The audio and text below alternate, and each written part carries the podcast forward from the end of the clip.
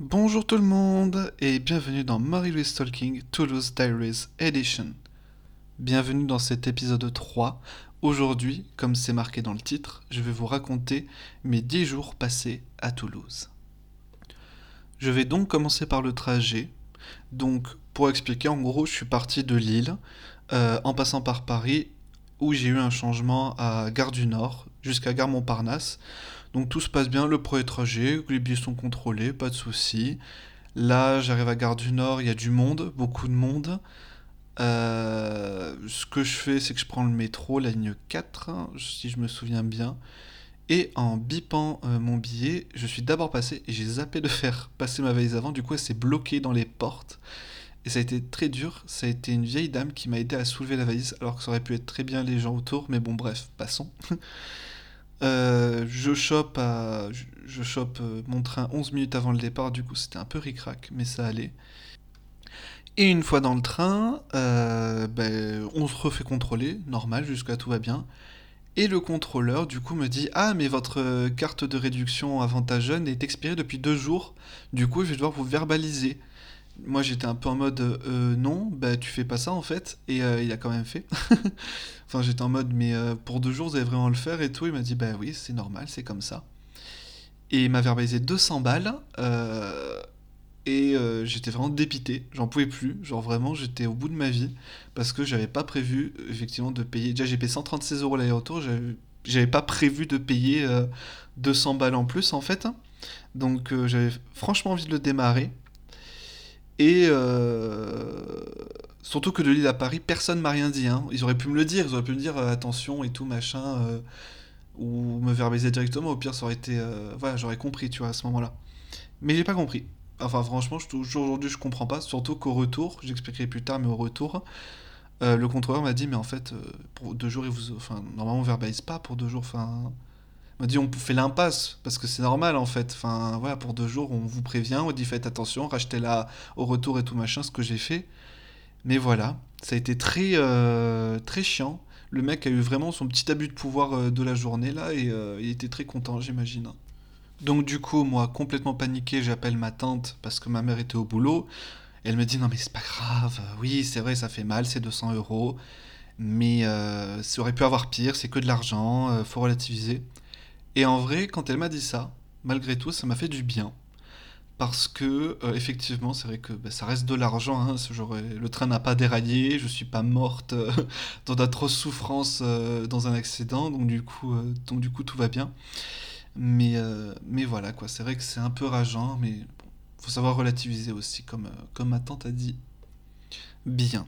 Après toutes ces péripéties, j'arrive enfin en gare de Toulouse-Matabio j'ai rejoint deux de mes amis et on est parti direct dans un café qui s'appelle le Café Zaza, qui est plutôt pas mal, un peu cher mais quand même, mais qui est plutôt pas mal. J'ai pris un thé blanc histoire de me, de me rafraîchir.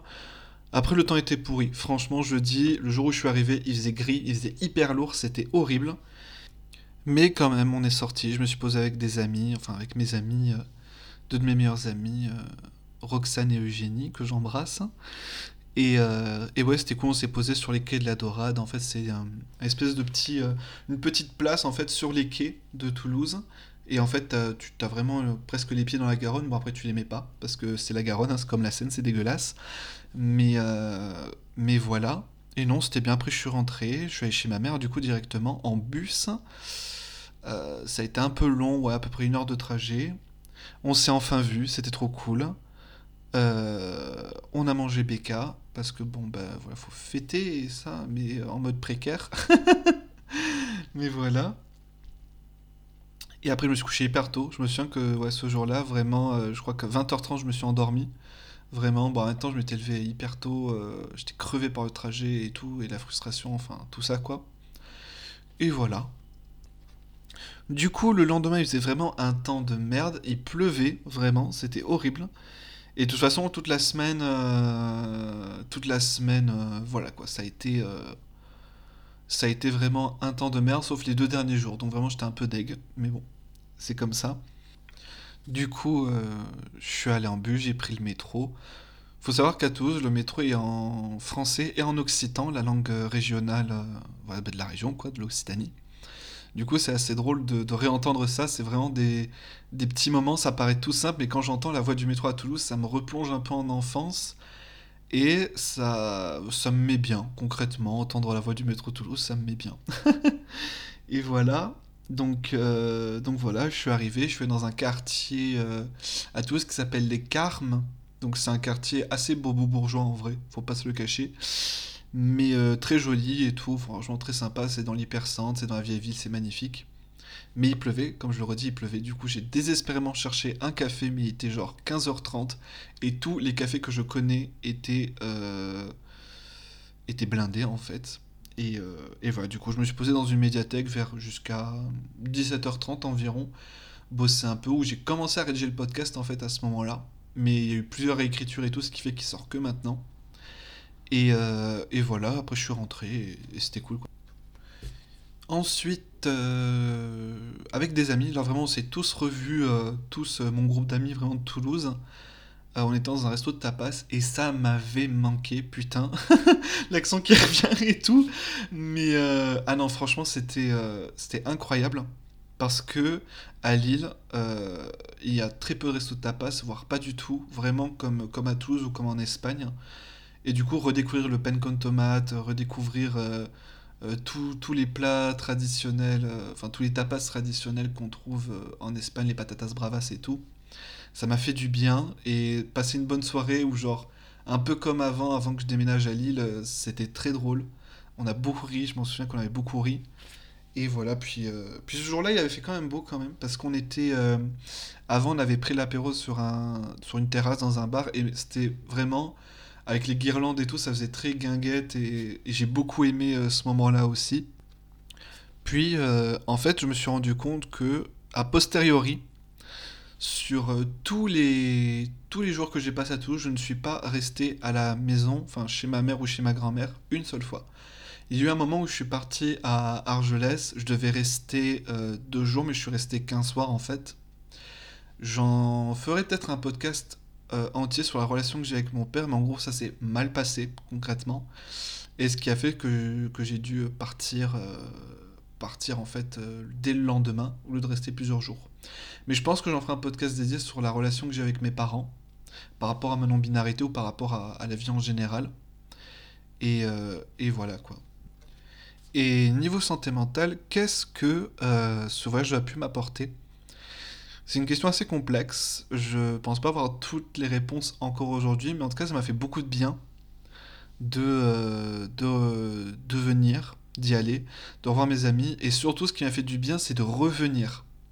Et ça, c'est quelque chose qui, est assez euh, récurrent dans les voyages que j'ai fait, que ce soit avec mes parents ou euh, quand je partais avec des amis ou quoi que ce soit. C'est revenir, c'est le retour, le moment où je suis dans le train et où tout va bien.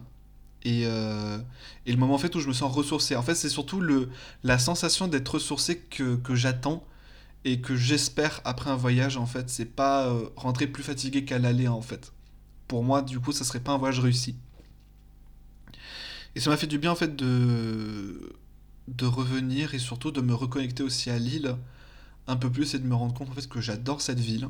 J'aime beaucoup Toulouse, mais c'est vrai que quand je suis arrivé à Toulouse, c'est vrai que j'avais vu la galère en fait, concrètement de cette ville, dans le sens où euh, je connaissais déjà tout. J'arrive, les commerces, c'est toujours les mêmes, c'est toujours les mêmes gens, c'est toujours les mêmes, euh, les mêmes gossips, on va dire. Et voilà. Mais j'adore quand même cette ville. Il me tarde d'y redescendre pour revoir mes amis et tout. Mais voilà, c'est vrai que le fait de revenir à Lille aussi, ça m'a fait beaucoup de bien. Euh, ressourcer, enfin voilà quoi. Et maintenant que je suis rentré, bah, je me projette un peu dans l'avenir, j'essaye. Peut-être des projets de colloque qui vont, euh, qui vont bientôt voir le jour, je suis... je sais pas. Je suis pas encore sûr.